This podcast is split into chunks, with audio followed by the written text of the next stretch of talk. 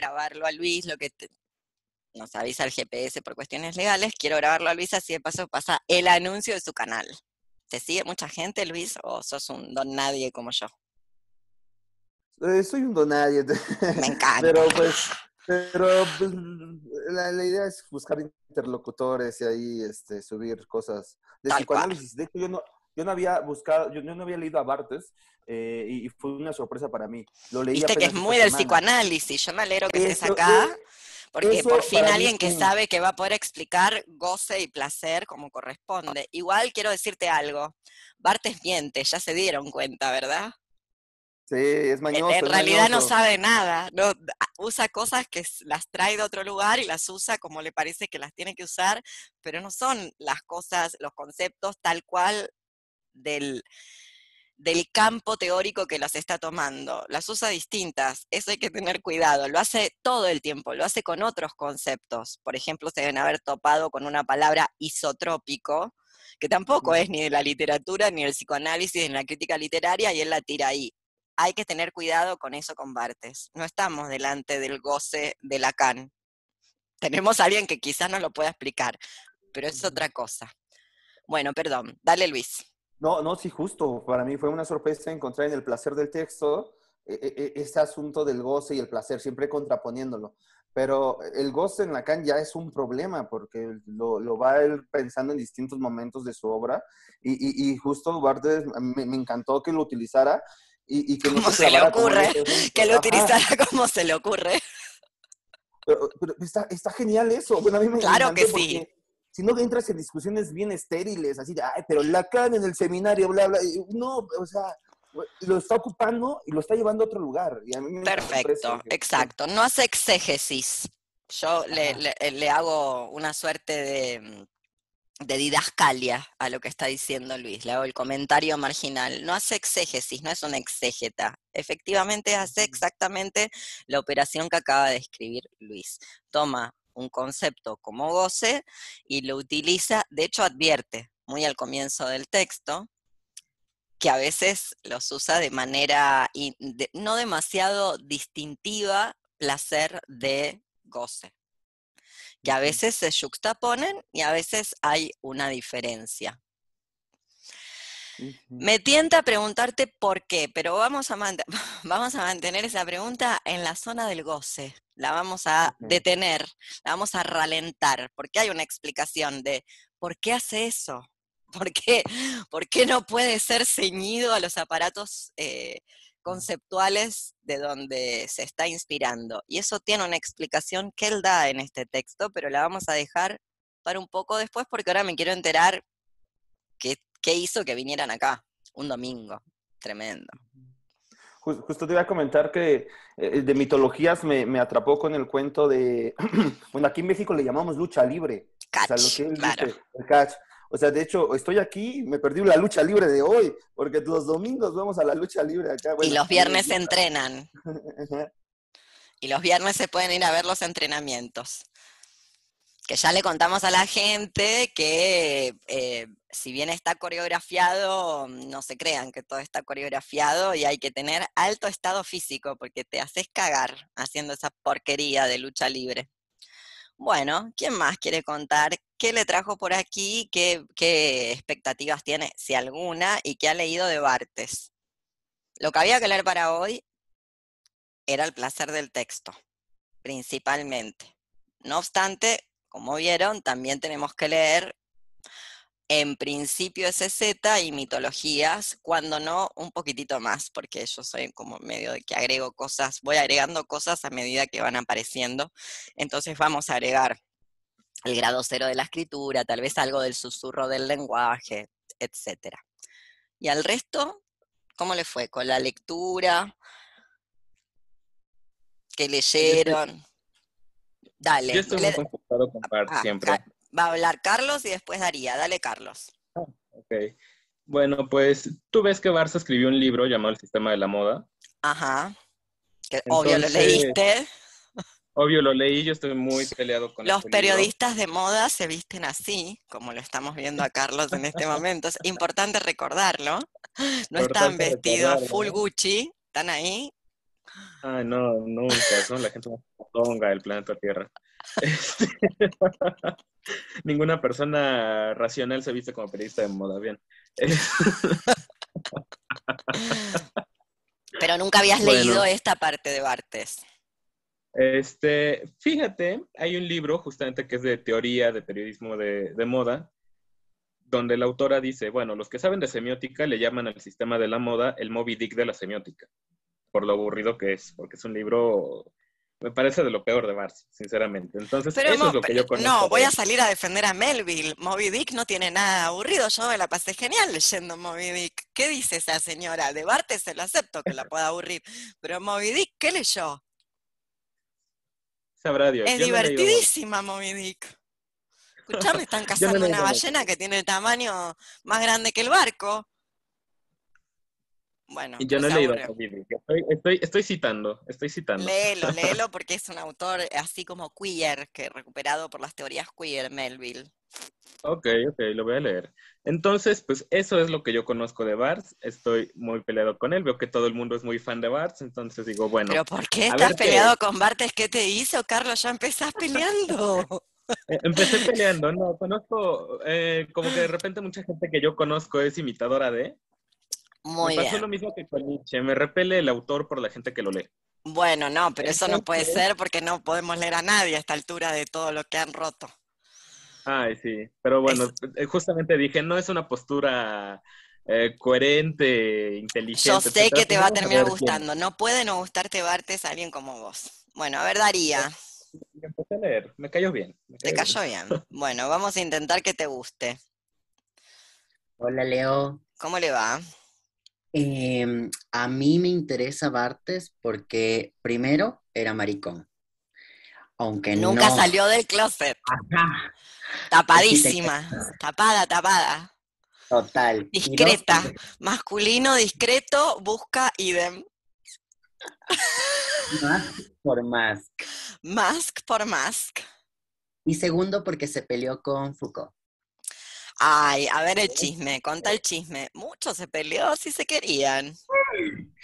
Digamos que en este mundillo de la academia, esos intentos de lograr ser, no lograr ser, pelea, había mucha, mucha estrategia para ver si se llegaba o no. Eso parecía el senador romano.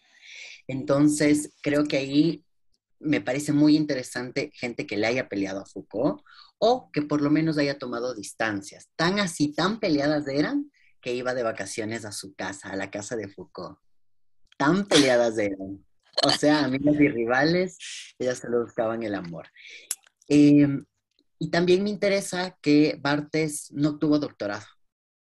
También eso me parece interesante. Pero no, ah, bueno, yo no sé mucho de la biografía de Bartes, confieso ya, sé de la biografía mm, literaria, pero tengo entendido que su tesis de tengo entendido que no es de grado, pero puedo estar equivocada. Es una tesis sobre literatura antigua, básicamente sobre teatro griego. Si ustedes se preguntan en qué está especializado Bartes, en griego antiguo, especialmente en teatro ateniense, tragedia ateniense, así de clásico, aunque no se le nota pero no, bueno, no sabía lo del PhD. De todas maneras, los doctorados son una cosa más bien moderna. Moderna, moderna, cuando digo moderna, es de los últimos el esplendor de eso no tiene más de 20, 30 años, hay que decirlo. El, esplendor y la moda de hacer doctorados y demás en, en, las universidades no tiene mucho más de 30 años, no porque no existieran antes, bueno, la UBA no existía antes por la última dictadura militar, o sea, sí existía, pero había una gran cantidad de profesores que se habían exiliado o estaban fuera de los claustros académicos y ya no hicieron eh, se graduaron, pero no estudiaron, no hicieron su doctorado. Pero hay que decir que mm, hay toda una corriente de pensadores en este periodo que no son realmente el tipo de intelectual. De hecho, creo que Oartes hubiera estado muy en contra con ese, de ese tipo de escritura y de construcción literaria y crítica, que ahora vamos a ir a ver las diferencias propias de un doctorado. Toda la apuesta bartesiana, ahora lo veremos en profundidad, y acá ya tiro mi hipótesis de lectura sobre Bartes, que no es mía, en realidad es en parte la de Sarlo y la del mismísimo Bartes.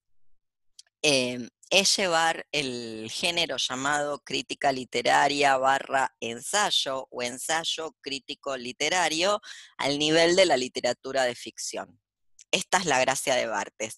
Obviamente Carlos tiene razón, esto da toda una serie de mm, descendencia apócrifa, desagradable, que no hace ni una cosa ni la otra, porque el proyecto bartesiano, bueno, no todo el mundo puede.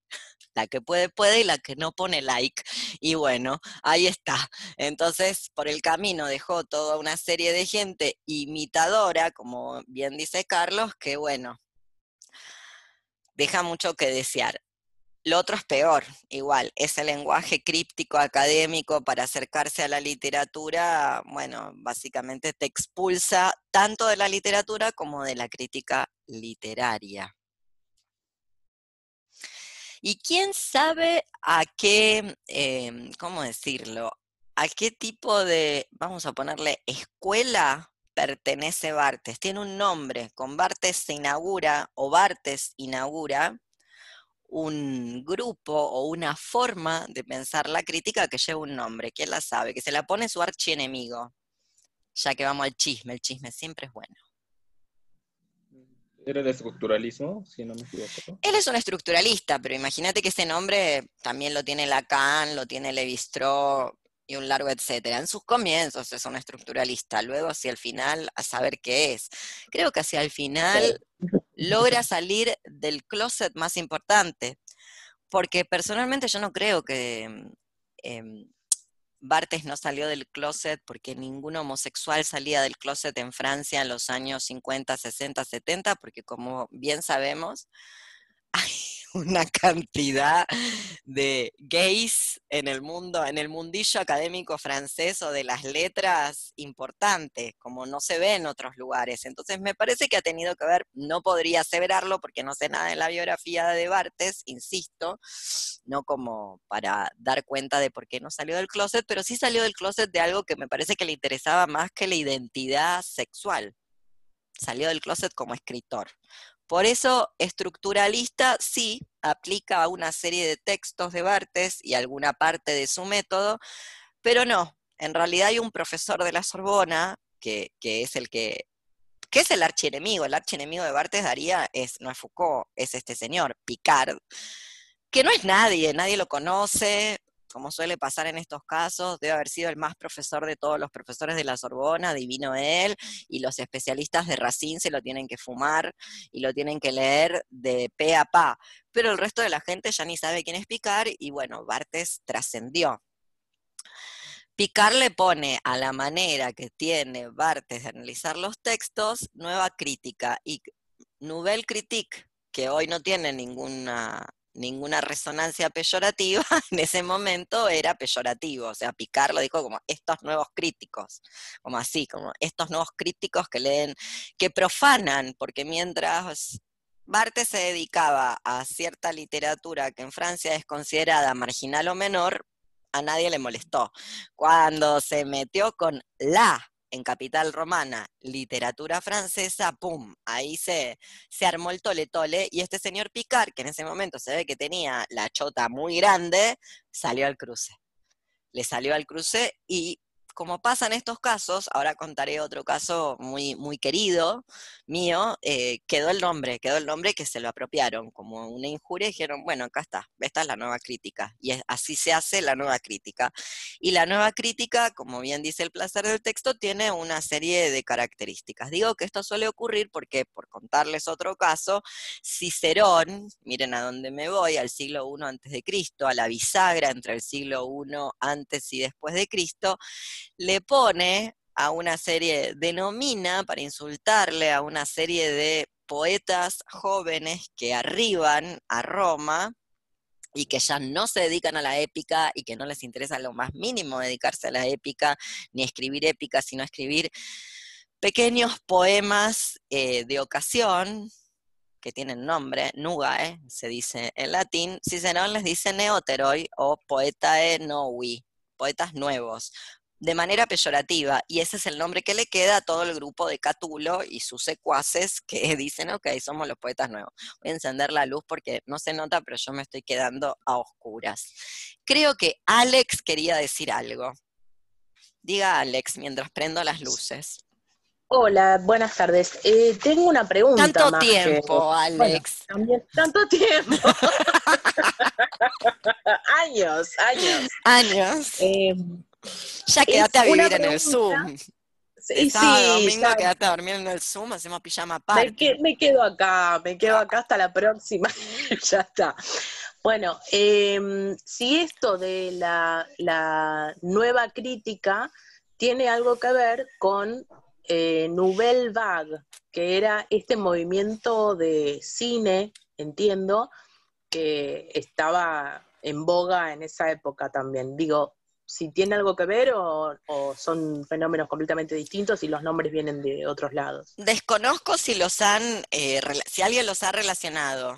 El nombre, este de Nouvelle Critique, este se lo pone Picard, este señor Picard, que es el especialista de la Sorbona en literatura francesa, y lo hace de manera peyorativa. Entiendo, no, disto de ser una especialista en, el tema cinematográfico, tengo entendido que Nubelbach no ha sido un nombre peyorativo que nace fuera del grupo, pero no lo sé. Como es en este caso, la crítica nueva, la Nouvelle Critique, que es lo que se inicia con Bartes, y que hasta el día de la fecha continúa.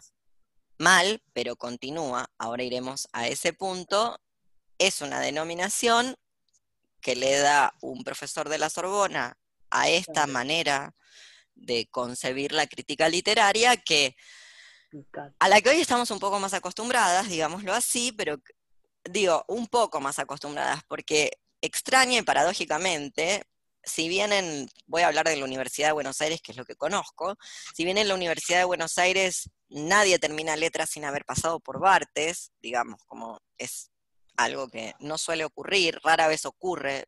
Sinceramente no conozco a nadie que haya terminado la carrera de letras sin haber pasado por Bartes. Luego, la misma academia te exige que jamás utilices el modelo bartesiano de escritura para dar cuenta de la crítica. O sea, si bien se estudia Bartes, luego la institución, como bien dice Bartes, el placer del texto no tiene relación con las instituciones del texto. Las instituciones del texto son a priori castradoras y encorsetadas, cuando no muchos epítetos peores, prohíbe este estilo. Vos entregás Miren, yo creo que hay que hacer el, hay que hacer el experimento. Alguien que se juegue una nota en alguna materia de letras, entregue alguno de esos textos que nadie lee de Bartes, entréguelo en una ponencia, a ver qué nota les ponen. Ah. Prueben, a ver qué pasa. Y después lo viralizamos. Yo creo que no van a probar, no hay manera porque si bien la academia, por lo menos en Argentina, en la UBA, te exige el conocimiento de Bartes y de la Nouvelle Critique, luego no quiere que vos utilices esa manera para dar cuenta de los textos.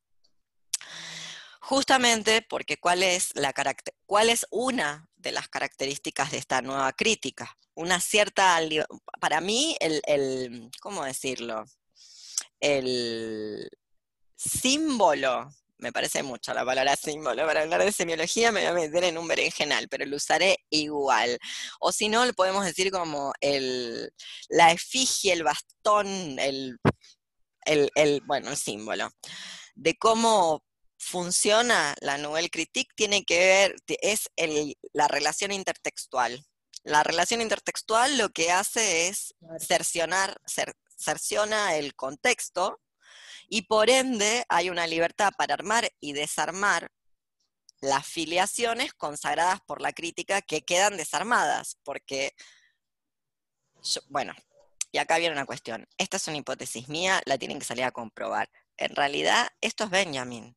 Benjamin es el primero en hacer esto, para armar y rearmar y desarmar las filiaciones canónicas consagradas por la crítica, qué combina con qué, cómo se lee a quién, las relaciones intertextuales libres, que es una de, una de las características propias de Bartes tiende a otorgar a quien está leyendo el texto, bueno, una amplia libertad. O sea, todo se puede combinar. Todo se puede combinar no quiere decir que todo combina con todo. Quiere decir que podemos combinarlo, que no es lo mismo que cualquier cosa combina con cualquier cosa. ¿Bien?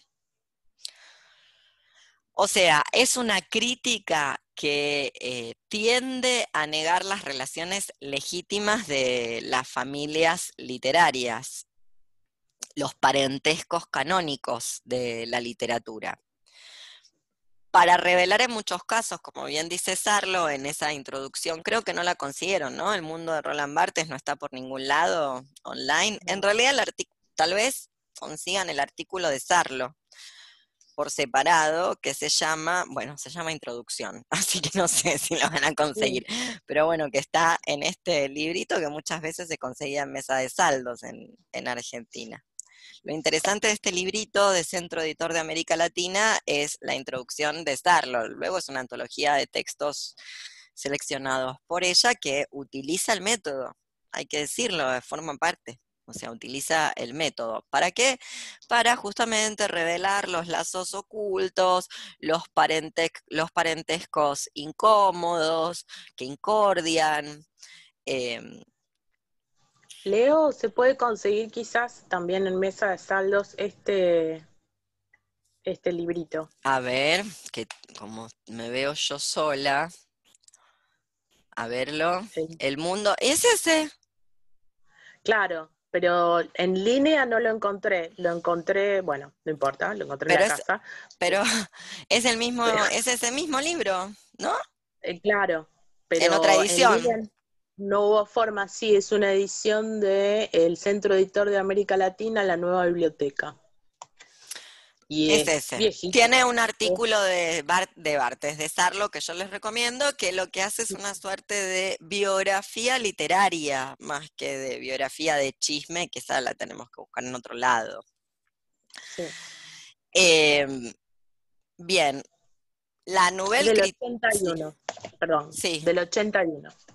La Nouvelle Critique lo que hace, o la nueva crítica que se inaugura con Bartes, lo que hace, según la señora Sarlo, y por eso se, supone que toda forma es revolucionaria o que hay una revolución formal, es la ruptura con el estilo de la clase de la, de la, clase dominante de la crítica literaria. La crítica literaria tiene un estilo, la crítica literaria canónica de las instituciones de los textos. Bartes a eso le opone la propia escritura. Esto que a muchos de ustedes les parecerá una pavada, les puedo asegurar que puede valer una carrera en ciertos claustros académicos. Se supone que la crítica literaria debería ser hecha de una manera, debería ser escrita de una manera que no tenga que ver con el objeto de estudio. Es decir, que si yo estoy estudiando y analizando literatura de ficción, luego lo que yo produzca del análisis de esa literatura de ficción no tiene que ser, no tiene que tener esos rasgos estilísticos propios de una escritura de ficción. Eso está prohibido. Por supuesto, es una herencia del positivismo, de pensar que todas las ciencias incluso las artes liberales y las ciencias sociales deben desarrollarse como se desarrollan las otras ciencias y que hay algo así como un estilo neutro y objetivo, que es básicamente, o sea, en Bartes ese estilo neutro, objetivo, ese estilo que no da cuenta de, los, de, la propia subjetividad y de, de los propios trazos de la propia escritura, es la ideología de la clase dominante. Y todo el proyecto artesiano es evitar que el lenguaje nos hable, sino hablarlo nosotras a él. Cuando el lenguaje nos está hablando, es el momento donde la ideología, que en Bartes obviamente siempre es dominante, esto después lo podemos ver, en Argentina el, el tema de la ideología está completamente mal entendido porque ideología le dicen en Argentina a cualquier pensamiento subjetivo. La ideología es siempre la ideología de lo que domina, a alguien que, a un grupo que está dominado y que está obligado a hablar en esos términos. Ideológicos, a simbolizar, a pensar y a utilizar ese lenguaje y a no poder producir su propia manera de pensar, de escribir, etc. Entonces, tiene que ver con la ruptura o con una ruptura con un estilo de la crítica del literaria que, insisto, hasta el día de la fecha, por un lado, te piden que estudies a Bartes, por el otro lado te pides que no utilices este método donde opongas tu propio estilo de escritura o lo desarrolles, porque no viene dado, hay que practicarlo. Nadie tiene un estilo propio de escritura para hacer crítica solamente por haber estado alfabetizada en algún momento de la vida. Luego, y esto es una parte, viene a colación de la organización de este grupo, mm, nosotras acá vamos a hacer algo que desde ya en los claustros académicos no se hace, está prohibido, es tabú, pecado, blasfemia, herejía y demás, y que de hecho no se hace en ningún lado, pero que nosotras lo vamos a hacer igual, que es tomarlo a este señor Rolando, no tanto como crítico literario, no digo no tomarlo como crítico literario, digo no tanto, sino como escritor, escritor y en, escritor, incluso escritor de ficción. Es decir, no tomarlo recursivamente en segundo grado, luego iremos al espero, iremos al placer del texto de cuando uno está leyendo en segundo grado, porque una cosa es leer literatura de ficción y otra cosa es leer un ensayo que habla de la literatura de ficción. No obstante, se puede extraer placer lo cual es muy interesante en, el caso de Bartes, y ahora vuelvo a lo que estaba diciendo antes, porque como bien dice Bartes, vieron que el placer no tiene ninguna dignidad epistémica, al menos el deseo, siempre el placer, siempre orientar una lectura o un análisis hacia el placer es como, no, no tiene buena prensa. ¿Por qué digo esto? Porque, como bien dice Bartes, sacar el placer del texto todo lo que tenga, todos los, análisis en relación al placer siempre quedan sometidos o derrotados ante valores que más magnánimos, más fuertes, como la muerte, la vida, la libertad, pero el placer no lo aborda nadie. El deseo vaya y pase justamente por la gran tradición psicoanalítica, entonces parece que tendría alguna, algún grado de dignidad epistémica. El placer no se dedica a nadie, parece que es como mala palabra. Y a mí me parece formidable, sobre todo en este momento que nos toca, bueno, al que nos toca acostumbrarnos ya a esta altura, porque viste que se vino a quedar, donde poder encontrar placer y cómo poder encontrarlo incluso entre, entre formas muy quietas, como por ejemplo la lectura. Eh, bien, ¿me olvidé de algo? ¿En qué estábamos? ¿Sigo? siento que me olvidé de algo, ya me va a venir. Bueno, entonces decía... ¿Cómo, perdón? estoy buscando la cita, Leo, donde Bartes dice, ah, ya la encontré. En la izquierda el conocimiento, en la página 33 de la edición de, creo que es Anagrama, no, del siglo XXI. Siglo XXI. ¿Qué página decías? De vuelta. La 33. 33. Dale. Que dice, em, debe entonces el artista ¿Dónde empieza? ¿Cómo, perdón que te interrumpa, cómo empieza el, el párrafo? El párrafo empieza con toda una mitología menor, pero voy a empezar en la parte que ah. dice Debussy, como a mitad. tengo, tengo otra edición. Ah. Otra edición. No pasa nada, dale. Bueno, dice, eh, ¿debe entonces el artista seguir el siniestro precepto de Debussy? Siniestro precepto de Debussy, tratar humildemente de dar placer. En la izquierda el conocimiento, el método, el compromiso, el combate se oponen al simple deleite. Y sin embargo, si el conocimiento mismo fuese delicioso, en ambos, en lados encontramos la extravagante idea de que el placer es una cosa simple, por lo que se le reivindica o se le desprecia. No obstante, el placer no es un elemento del texto, sino un residuo inocente. No depende de una lógica del entendimiento y de la sensación, es una deriva, algo que, la vez algo que es a la vez revolucionario y asocial, y no puede ser asumido por ninguna colectividad, ninguna mentalidad, ningún idiolecto. Algo neutro, es evidente que el placer del texto es escandaloso, no por inmoral, sino porque es atópico. Y luego dice algo muy curioso, ya no lo encontré en esta página, pero que muchas veces la izquierda se va con la idea de que el placer del texto es algo de derecha. Sí. Leer algo por placer es de derecha. Sí. Leer algo de manera política es de derecha. ya a esta altura, eh, yo personalmente creo que izquierda y derecha son problemas del norte económico y de las regiones más occidentales, no de las occidentalocentradas, que es de donde estamos la mayor parte de nosotras.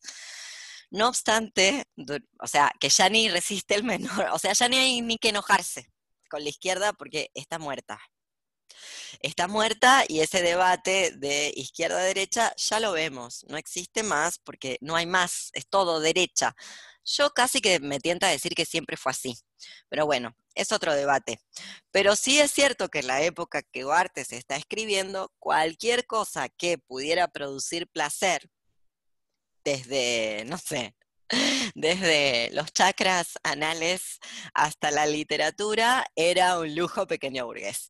Todo era un lujo pequeño burgués. Cualquier cosa que se pudiera hacer. Por eso también eh, lo está diciendo, porque Bartes no deja de formar parte a nivel pensamiento político de lo que hoy consideraríamos la izquierda.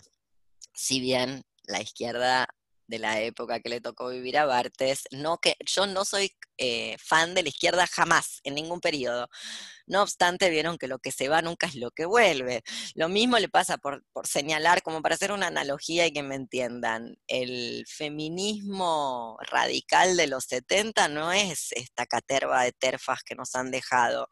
Obviamente, una las lee y tiene muchísimas... Eh, salvedades, observaciones, objeciones ante ese feminismo, pero no es la paparruchada, mamarrachada, vergüenza ajena que produce, no sé, el feminismo ibérico hablando del borramiento de las mujeres y no sé qué otra cosa. O sea, eran otro tipo de señoras, mucho más de barricadas. Algunas estaban armadas, como la rotesora, andaban metiendo bala. En fin, otro mundo. Viste que lo que se va después siempre vuelve en su versión degradada. Bueno, a la izquierda le pasó lo mismo. Lo que intenta Bartes es recuperar esa idea de ruptura con el lenguaje. Nuevamente, si ustedes me preguntan a mí, ¿cuál es uno de los rasgos fundamentales de Bartes? ¿Por qué Bartes es insoslayable a la hora de estudiar crítica literaria? Tiene que ver no solamente con que esto es fundamental, el trabajo del ensayista, del crítico, sobre la materia textual de su propia escritura, sino sobre el propio texto. Me explico. Vieron que cuando íbamos a la escuela, ¿qué es lo primero? Que no está mal porque a veces sirve esta entrada. Es una entrada muy inocentonta que a veces es necesaria. Lo que pasa es que Artes es lo opuesto a esta entrada. ¿Cómo analizan, por ejemplo, un cuento, que es lo primero, o una novela, que es lo primero que atacan, que es lo primero que les enseñaron a, posar la vista, en lo primero que posa la vista? En el argumento, en la trama, en qué cuenta. Bueno, esta metodología no hace eso. Acá se apoya en el texto, en la palabra, en cómo están construidas, porque cualquiera cuenta un cuento. Ahora, la escritura es otra cosa, no es una narración, es algo más, que tiene una serie de reglas de las que se puede dar cuenta. Y justamente para Bartes no hay un, de, hecho, de Bartes, Bartes está en órbita con, no sé, con un Derrida, por ejemplo. ¿Por qué digo esto? Justamente porque no, no hay afuera del texto. El texto está hablando de otros textos con otros textos, o por lo menos esa es la labor del crítico ponerlo en diálogo con esas otras materias textuales. No hay un lugar externo al lenguaje, aunque ese lenguaje sea el lenguaje de la ideología dominante. Entonces Bartes va a proponer, luego lo veremos, cuál es la solución. Y acá vamos. Esto es en mi edición, que debe ser porque la mía es de bolsillo, es diferente a la de Alex. Voy a citarla a la señora Sarlo en esta introducción. dice, lo primero lo cita a, mm, Bartes en, en un texto maravilloso de Bartes, que se los recomiendo, que se llama Sade, Fourier y Loyola, donde Bartes dice, no hay ningún lugar del lenguaje exterior a la ideología burguesa. La única respuesta posible, dice Bartes, no es ni el enfrentamiento ni la destrucción, sino solamente fragmentar el viejo texto de la cultura, de la ciencia, de la literatura y diseminar sus rasgos según fórmulas difíciles de reconocer. ¿Se entiende? Entonces no hay una fuera de ese lenguaje de la ideología, que la ideología siempre es dominante, es redundante hablar de ideología dominante. Entonces, ¿cuál es la solución? Bueno, no es ni destruirlo ni enfrentarlo, es implotarlo. Para Bartes la solución es esa, hacerlo desde adentro, explotar, desde adentro del discurso mismo de la crítica literaria. Yo luego les señalé, les voy a mostrar ejemplos de a ver si lo encuentro, no lo voy a encontrar ahora, pero para mostrarles la Nouvelle Critique propiamente dicha, pero no lo voy a encontrar. Ya va a aparecer. En fin, tengo, tengo marcados momentos bartesianos donde él hace eso que está diciendo que hay que hacer. Bueno, entonces, eh, para Bartes, la crítica literaria debe renunciar a la impostura de un tono neutro y apersonal, con el que resiste sus juicios disciplinados, según los valores canónicos. Tiene que hacer lo contrario. Se la tiene que jugar, básicamente diríamos ahora. Se la tiene que jugar y tiene que decir, no así porque sería mala escritura, pero tiene que apostar no al canon, sino a lo que piensa un individuo que está produciendo la crítica literaria o que está produciendo crítica literaria. Esta manera de hacer crítica literaria es lo opuesto a lo que Barthes llama la doxa. En griego, doxa quiere decir muchas cosas, una de ellas es opinión y suele ser lo opuesto de episteme, que se la suele traducir como ciencia. Doxa en Bartes quiere decir la naturalización de la, de la literatura teórica o del marco teórico y sentido común. Eso es la doxa. O sea, esa manera de hacer crítica literaria, de hacer teoría, neutra, personal, impostada, a eso hay que oponerse. Y Barthes se opone con su escritura. Una escritura que a medida que pasa el tiempo, la diacronía, va tomando un vuelo que es propio de lo que hoy diríamos ficción. Bartes tiene un solo libro de ficción propiamente dicho que es autobiográfico, un día me encantaría darlo, que es un libro extraño, muy bien escrito, pero en determinado momento, como decíamos antes, sale del closet, sale del closet como escritor y empieza a autodenominarse como escritor, con todo lo que eso quepa dentro, ¿no? Como profesor, semiólogo, sino como escritor. Bueno, bien, vamos entonces a nuestro texto y yo tengo que hacer algunas, nuestro texto que es el placer, el texto, tengo que hacer algunas salvedades de cosas que ustedes ya tienen, ustedes tienen que hacer y que probablemente no hayan hecho. Voy a, voy a, voy a hacer una comprobación de lectura, a ver si lo hicieron o no lo hicieron. ¿Qué quiere decir mesis? Mesis, con tau al principio, mesis. No tienen ni idea. Bueno, esto es lo que no puede pasar. Claro, tienen que buscar todo. Tienen que buscarlo todo. Era como fórmula. ¿Ah? Creo que era como fórmula matemática, algo así. No. La mesis, no. Leo. Diga. Sí, eh, no era el acto que hace el lector de saltarse algunas partes. No. Bueno, momento. Lo que yo les estoy pidiendo que antes de que agarren la guitarra, ahora te doy la palabra, Lau. Antes, esperen un cachito, ahora se ponen todas ansiosas. Lo que yo quiero mostrarles es que se van a encontrar por párrafo con dos o tres palabras, dos o tres autores que ustedes no tienen la más mínima idea de quiénes son, y dos o tres palabras que nunca han visto en su vida, ustedes tienen que googlearlo todo. Tienen que buscarlo todo. Si quieren entender más o menos entender a Bartes, tienen que buscar todo lo que dice y anotárselo, no pasa nada. Imagínense cuando teníamos que hacer esto con los diccionarios de la biblioteca polvorienta, chupando ácaros. Bueno, ahora se puede hacer en internet y te toma un segundo como para entender. Después vemos, porque efectivamente por ahí tenía razón Loreto con la explicación que daba Tmesis. Pero Tmesis quiere decir algo en griego que es de donde lo está tomando y que luego tiene es una forma de encabalgamiento extremo. Ya lo iremos a ver. En fin, tengo ejemplos eh, en inglés, porque al, inglés, por su carácter semi-aglutinante, no es una lengua aglutinante, em, tiene esta capacidad. Por ejemplo, mm, em, una que me acuerdo siempre que en Inglaterra se dice peyorativamente, obvio, es un insulto, para hablar de Singapur. Entonces dicen Singa bloody poor, como bloody poor, como muy pobre, malditamente pobre. Entonces, Singa, bloody poor. En vez de decir Singapur, Singa, bloody, que es como el adjetivo, poor. Porque suena igual el final a poor, pobre, aunque es pobre.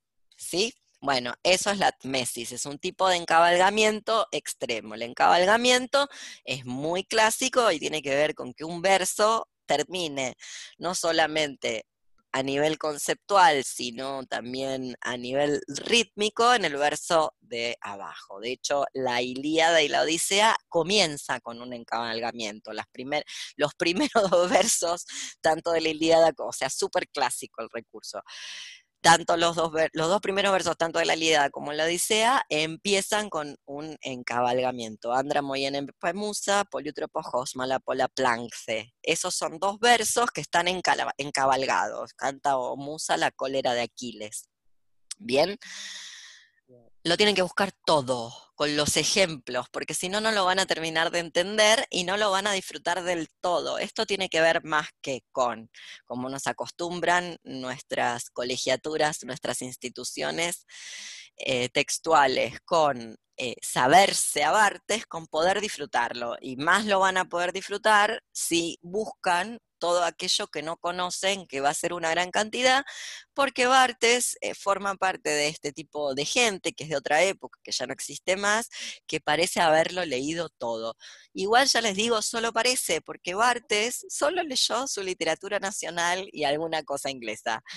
Bueno, los griegos, obvio, pero porque nadie, nadie con el pasaporte francés te dan el griego, más o menos, el griego antiguo, el, el helenístico, básicamente pero em, por eso él va a decir lo que dice de, escribir una cosa muy interesante, muy psicoanalítica, pero muy interesante, que escribir siempre es eh, tener sexo con la madre, cuando no cosas peores con la madre, profanarla, violarla, hacerle cosas. ¿Por qué? Porque es en la lengua, en la lengua materna, en la lengua, en la lengua natural, dirían los lingüistas, donde mejor se desarrolla la escritura, excepto que sea alguna suerte de proyecto exprofeso justamente para también arruinar la lengua materna de alguien más. El ejemplo es Celan. ¿Lo conocen a Celan? Alguien que diga algo del el señor Paul Celan. Y le damos la palabra a Lautaro. No me olvidé de Lautaro. ¿Nada de Celan? ¿Nadie sabe nada de Celan? Voy a llorar. Por favor. Lautaro, dale, contá algo de Celán y qué ibas a decir. bueno, hola Leonor, antes te saludo. Hola. Em, no, no sé quién es Paul Celan, pero al principio de, del placer del texto, él habla de Messier Teste, que es un, eh, creo que es Selim, es, es una novela de, de Selim que, bueno, es muy loca, es muy loca y la, trabaja de realidad también. No, yo quería volver un poquito a esto que vos planteabas de por qué estamos acá y demás. Dale. Y, no, pero yo casualmente había buscado la palabra tumesis y me anoté la, definición, eh, porque algo de lo que me, me entusiasma de Bartes, y era por lo que quería releerlo, es que esta erudición que él tiene y esta formación, eh, este conocimiento de cuestiones de la retórica, cuestiones de filología, eh, como por ejemplo esto, un montón de figuras literarias que yo, que no las manejamos, digamos, y que creo que por una suerte de, de prejuicio con lo que supuestamente es estructuralista o formalista, no te enseñan eh, o no hay información sobre cuáles son las figuras literarias, eh, figuras retóricas. Entonces, de golpe, en Bartes él habla de la Tmesis, de la Sindeton y de un montón de, figuras que, hay que estar ahí, como vos decís, con un diccionario viendo eh, qué es lo que está queriendo decir y a dónde está queriendo apuntar. Yo solo conozco un manual de retórica que es con el que yo estudié, que no lo recomiendo, lo mismo dije en el curso ayer, porque es un embole total. Lo que pasa es que es el mejor manual de retórica, hay que decirlo, que se haya escrito, porque es el más canónico y el más clásico, solo que es tremendamente aburrido porque no traduce la cita y todo en latín y griego. No obstante, lo voy a decir, sé que hay otros, yo no los conozco, pero de última empiezan por acá y se trasladan a buscar otro manual de retórica. Yo conozco el, del señor Lausberg, que es con el que se estudia en, en la UBA, se estudia filología eh, antigua con ese manual de retórica de Lausberg. No obstante, con mucho menos alcanza, o sea, solo con poner las palabras en el buscador te va a remitir a algún lado como para entender de qué está hablando. Es una digresión. Si quieren hago la digresión, un cachito de cómo llegamos a este lugar de mediocridad tan, flagrante en la que se encuentra y de paso en la que se encuentra este paisito neocolonial llamado Argentina y de paso develamos, le quitamos el, velo, desmitificamos este, esta ciénaga llamada Argentina, que el resto de nuestros hermanos latinoamericanos miran como si acá fuera una capital cultural y es un pozo de mierda. Pero es una digresión. Quieren que, para contestarle a Lautaro, ¿por qué estamos en este pozo de mierda donde nadie que estudie letras luego sabe una sola categoría retórica? Porque que no la sepan los psicoanalistas, vaya y pase. Pero se supone que la gente que estudia letras las tiene que saber. Y ya en mi época no las sabían. Por eso luego, eh, quien manejaba el manual de Lausberg, los profesores te miraban como, he aquí alguien que sabe algo y con quien se puede hablar.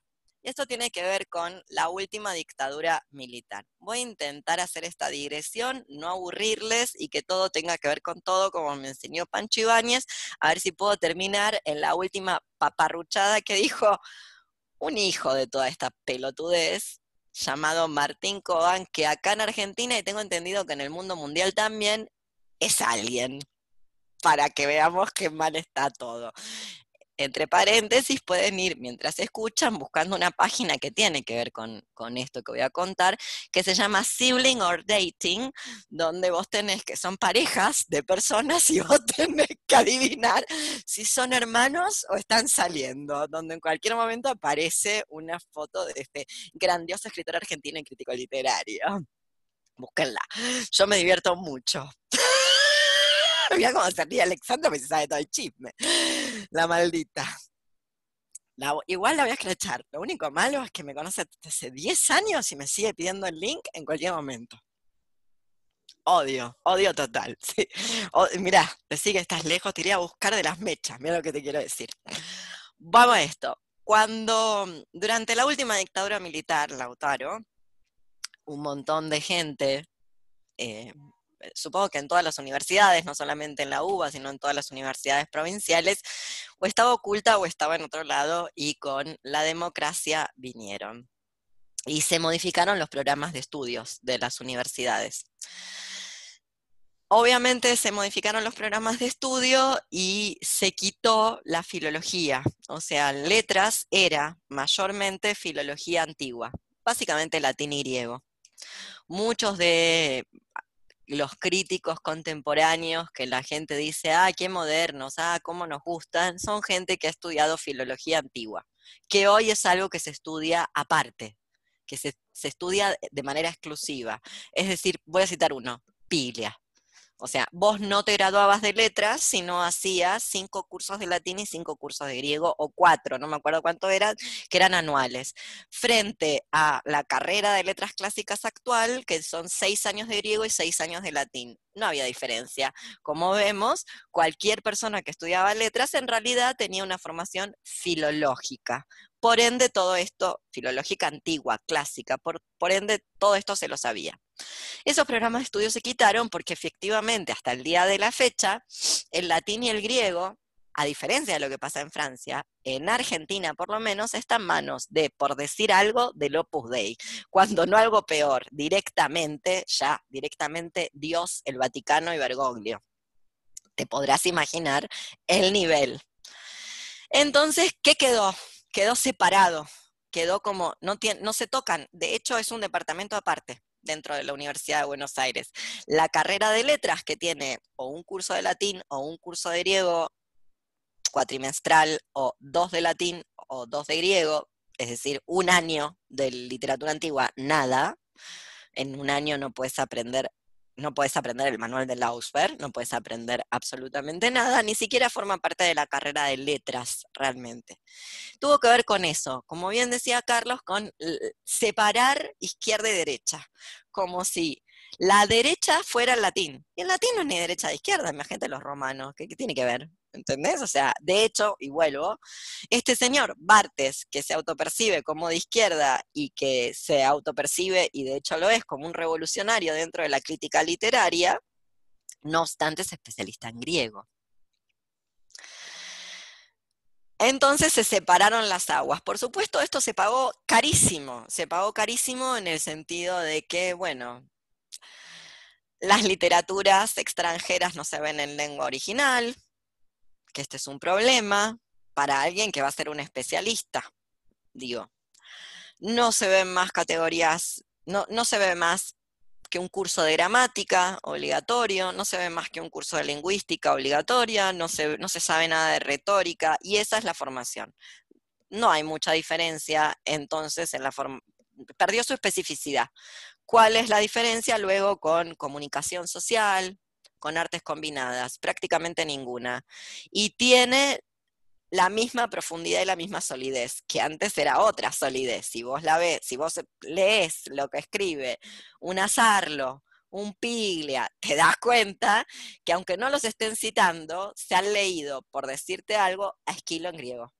Lo saben en algún momento lo tuvieron en la mano, cosa que no podemos decir de los críticos actuales. Por eso luego, con muy poco, parecen muy revolucionarios. Y acá vamos.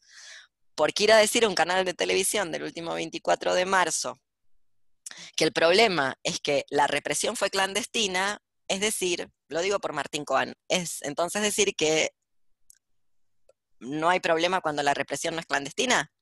Lo estoy diciendo por la gran pelea que tuvo. Se lo sentaron con un par de fascistas, que no me acuerdo ni quiénes eran, que decían, bueno, no fueron 30.000, no fueron 30.000, por supuesto, fueron muchos más. Entonces, Coal lo que decía que ese número 30.000, que no se puede nunca fijar porque no se sabe realmente la cifra, tiene que dar cuenta de la clandestinidad, que si eran cifras oficiales y no eran clandestinas, entonces no era un problema. Bueno, ahí está. No fue una represión, fue una dictadura, no era una represión, eran desaparecidos, era era mucho peor que una represión. Y una represión es represión, sea clandestina o no. O, así haya una orden firmada por un gobierno, da igual. Bueno, esto es para mostrar las diferencias entre lo que era la vieja crítica literaria de los altos claustros de la UBA y lo que es en la actualidad. Como, como dije antes, lo que se va no es lo que vuelve en formas degradadas, básicamente. Perlonga retorciéndose en su tumba con ese último que dijiste. Perlonga retorciéndose en su tumba, efectivamente. Efectivamente, pero bueno, la gente aplaudiéndolo como si fuera algo maravilloso, nada. Como si, la como si hubiera sido represión y clandestina, no, nada, no. Fue mucho peor que eso. Sí, ¿qué iba a decir Lautaro? Dale. De hecho, dentro de la misma obra de Bartes hay textos que son muy comentados, muy leídos, que seguramente nadie sabe qué está queriendo decir, porque hay que manejar también esto que vos decías, tener que manejar quién es Celan, Celine, Proust, Stendhal, eh, entonces... Nadie se leyó los cuatro tomos eh, de, y por ejemplo, nadie los leyó. De, este texto que vos nombraste, Sabe Fourier Loyola, eh, eso es desconocido, y después está, hay un libro muy zarpado que es sobre Racine, de Bartes, en el que ahí está también esta discusión que vos Ahí se armó el bardo, claro, con ese libro. cuando- pero bueno, Porque mientras él se metía con gente, Grillier, que en la actualidad nadie la conoce, ponele, por lo menos en este sector, y que como decía antes, eran menores, marginales, estuvo todo bien.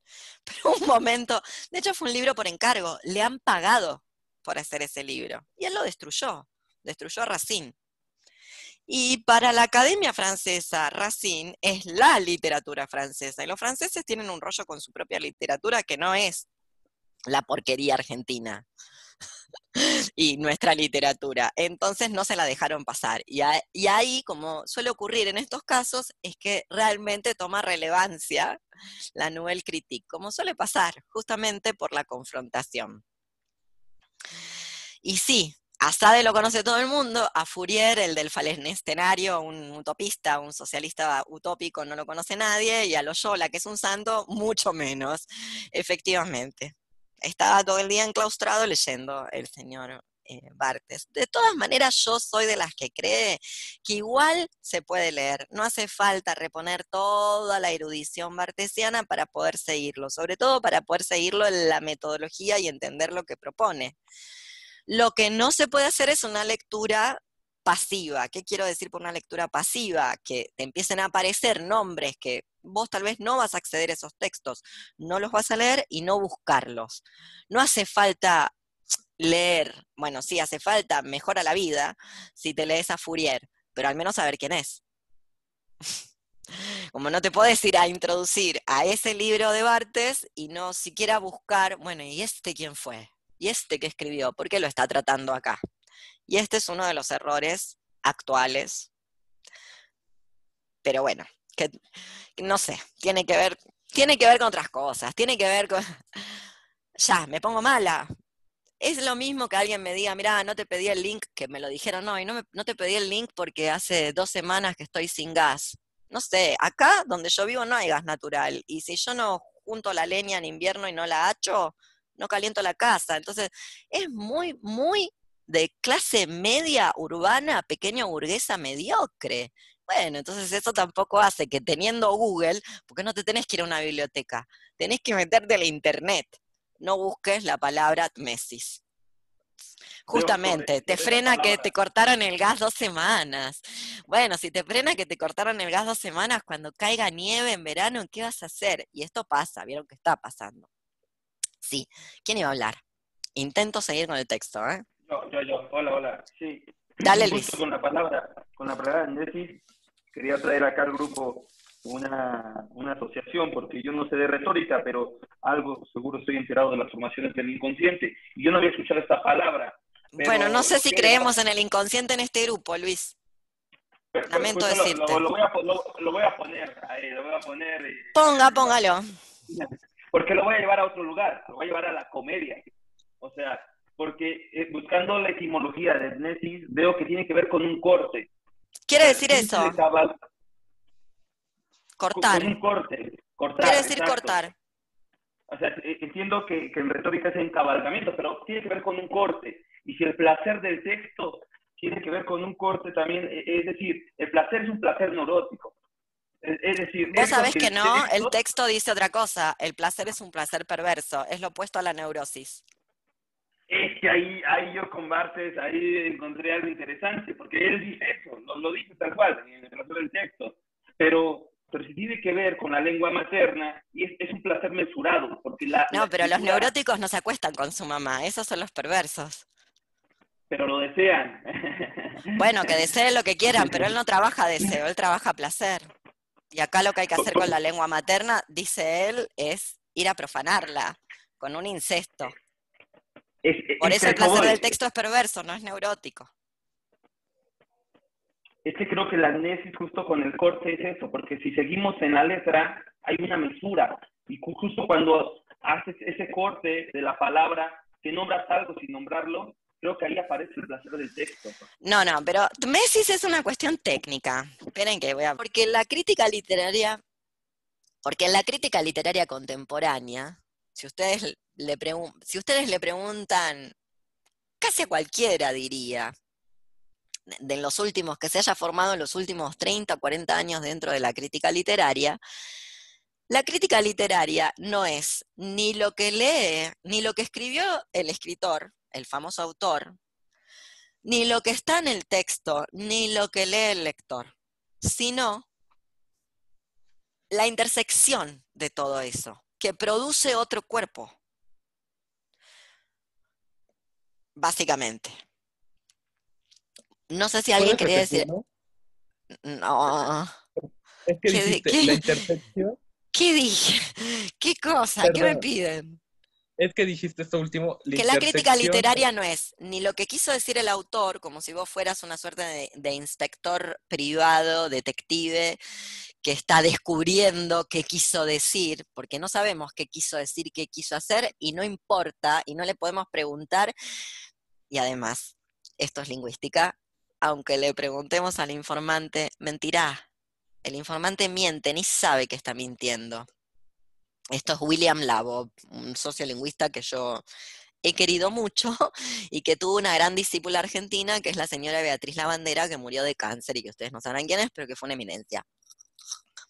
Que antes que todas sacó del oprobio el si tendría dinero me compraría una casa, que es pecado tabú, espanto, horror, espanto y vilipendio, hablar así, cuando en realidad el uso no hace la forma y la gente habla como quiere. Bueno, sigo. Eh, y, ahora le doy la palabra a Lautaro y repito. Entonces, la crítica literaria no es ni lo que quiso decir el texto, ni lo que el crítico está leyendo en el texto, sino una intersección entre lo que el autor escribió, lo que está escrito, lo que lee el crítico o lo que lee la crítica, que produce un nuevo texto. Y esta es la maravilla bartesiana, porque Bartes logra llevar ese nuevo texto a ciertos lugares donde no es frecuente, o sea, no leemos crítica literaria, y en parte no leemos crítica literaria porque no se puede leer, es aburridísima, es como leer, un, como leer el manual de Lausberg, que es una herramienta técnica. Nadie lee en la playa el manual de Lauxberg, lees el manual de Lauxberg cuando estás estudiando filología o retórica. Bueno, lo mismo le pasa a la crítica literaria. Barthes lleva a la crítica literaria al lugar donde está la literatura de ficción.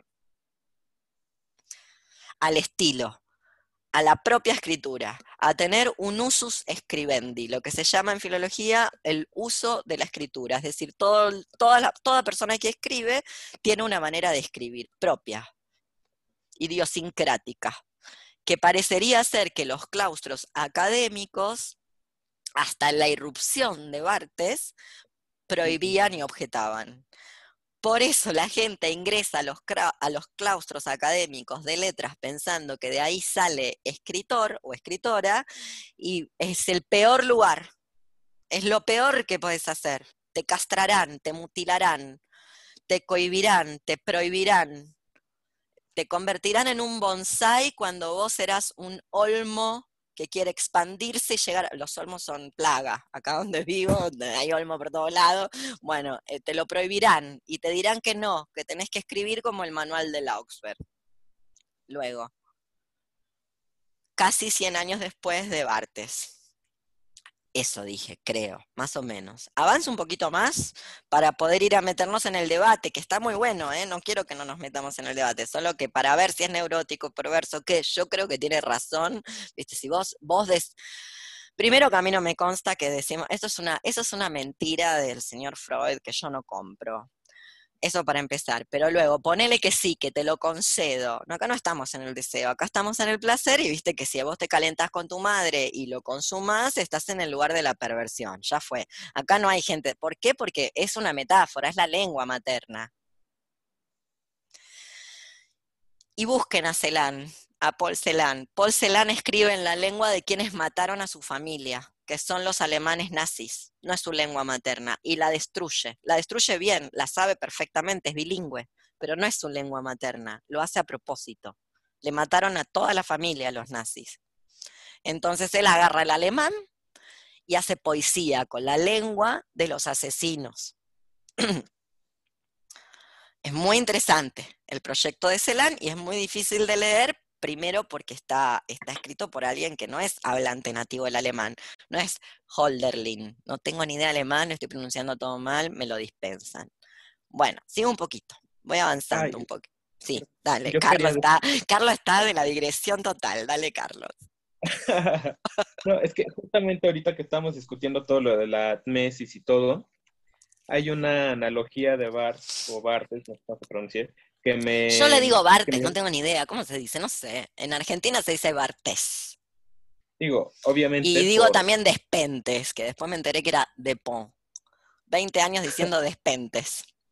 Y nadie entendiendo, ¿qué está diciendo esta loca? Sí, Me efectivamente, pareció loca. que este Bartes explicaba hasta su propia manera de escribir con esto de la mesis.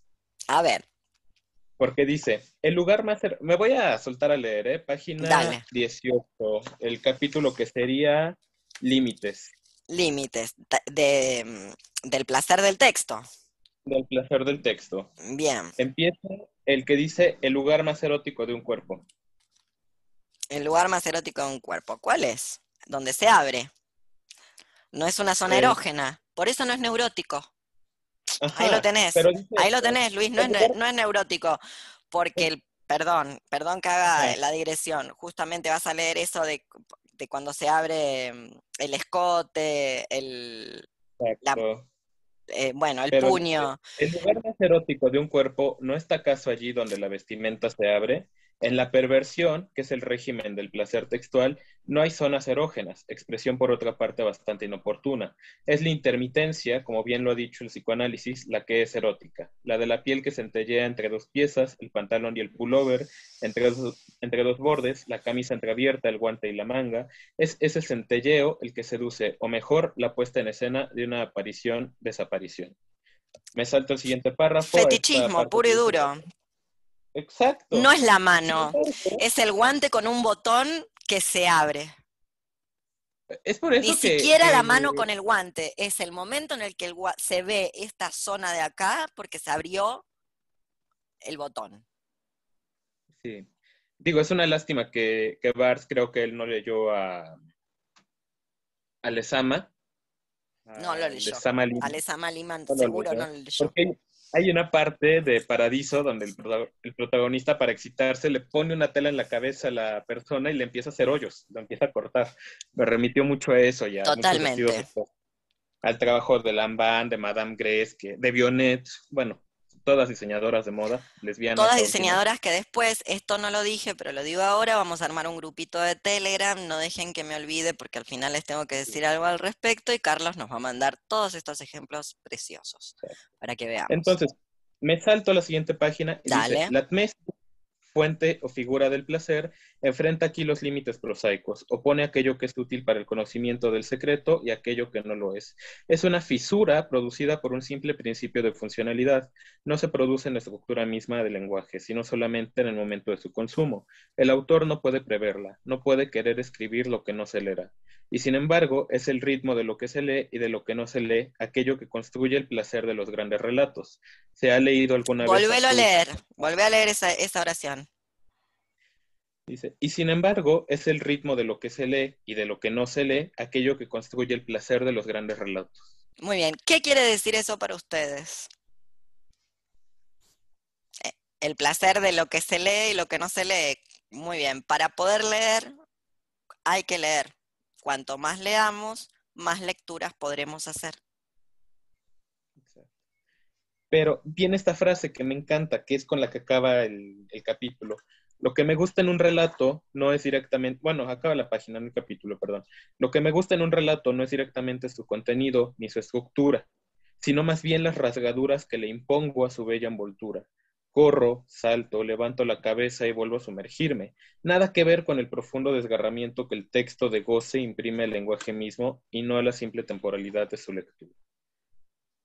Entonces, me, creo que incluso aquí él mismo explica la manera en la que escribe, porque si ves, él se la pasa haciendo ra, eh, rasgaduras a sus propias ideas con los paréntesis. Se interrumpe mucho. O sea, yo para leer a Bart, para entender, aunque sea un poco, lo que hago es primero lo leo de corrido y luego lo leo saltándome los paréntesis para saber qué quiso decir. Es un Y buen es método. explicarte. Es un método posible. En realidad lo que yo creo que él hace es escribir ensayo como si fuera literatura de ficción, cosa que no se hace porque está prohibido las mismas personas que luego van a decir que no te graduás si no leíste a Bartes.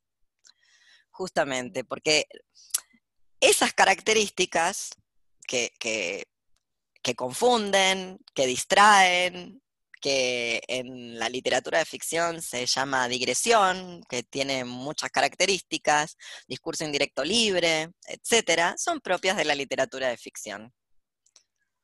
ya luego Como él lee todo como ficción, por eso luego se pone a leer la moda, o se pone a leer la lucha libre, o se pone a leer los juguetes, o se pone a leer cualquier sistema de signos, porque quien puede leer literatura puede leer cualquier sistema de signos.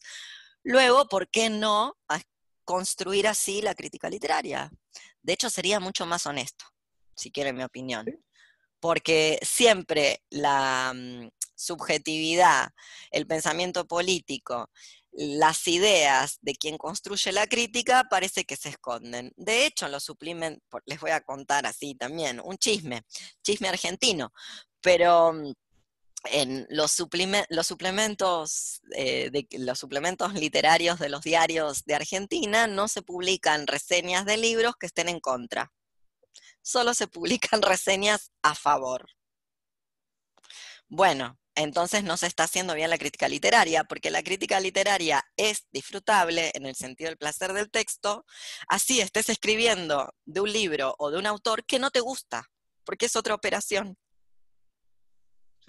No se escribe solo de lo que te gusta, o justamente porque la crítica literaria, que es una manera de leer los textos, en parte nos, la podemos utilizar, nos sirve para sustraernos de esto que es una calamidad, que es me gusta, no me gusta, bueno, malo.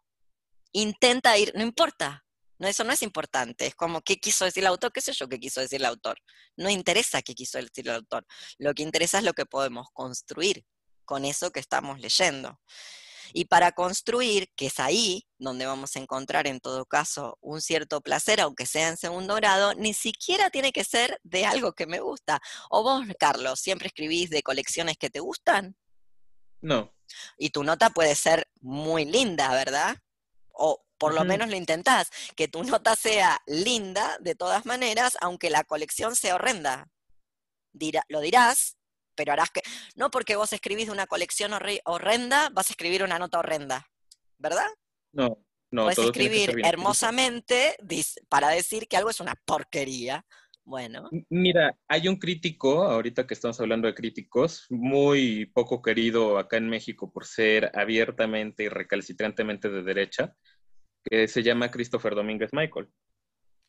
No sé si lo conozcas. Él escribe de una manera... Si vos sos el periodista de moda y te vestís como te vestís para escribir, vos sabés cómo soy yo. Yo desearía, pero no me sale. Soy muy bruta. Mira, Christopher Domínguez, este, como es muy de derecha y, todos los, y todo el sistema cultural en México es muy chairo, muy de izquierda, muy rojo todavía, pues nada le gusta, nada le parece, todo lo critica. O sea, el hombre se opone hasta, hasta Ross Grillet, imagínate.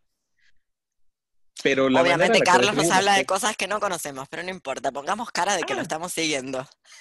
Ya nos pasará todos los enlaces y las referencias. Alain Rofrié, el que. Escuchame, estamos todas, estamos todas yoguineta, ¿está? Acá todo el mundo, mira lo que lleva puesto. Todo el mundo tiene una remera de algodón, no sabe de qué estás hablando, Carlos, dale. Bueno, dale, costa el cuento. Bueno, el chiste es que el hombre se la pasa destruyendo los textos, se la pasa destruyendo todo libro que lee, pero escribe tan bien el hombre que es, bellísimo leerlo, destruir autores, destruir cosas. O sea, muchas veces creo que la crítica es más interesante que el mismo libro que está. bueno, claro, eso es lo que inaugura Bartes. Inaugura y libera para todo el público lector, porque en definitiva es el mismo tipo de operación, leer que escribir. Si bien no es, es análoga, no es exactamente la misma, es del mismo, es de la misma órbita, órbita del mismo orden. Bueno, vamos entonces. Vamos a intentar hacer una suerte de tipificación, digámosle así, del placer de la lectura. Eh, intentémoslo, lo vamos construyendo eh, grupalmente. Yo me anoté varias cosas. Bien.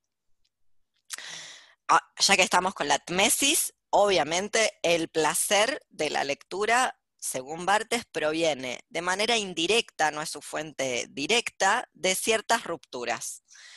Esas rupturas, en buen grado y en mayor parte, están dadas en el trabajo sobre el lenguaje este tipo de cosas de los neologismos, las colocaciones. ¿Qué es una colocación? Es poner dos palabras juntas, probablemente un adjetivo y un sustantivo, es decir, un adjetivo que está modificando un sustantivo, pero encontrar aquella colocación que no está trillada, que no está cristalizada, hay que encontrarla, no es nada fácil. Em, los neologismos, creo que los dijimos, y obviamente el intertexto, el famoso intertexto.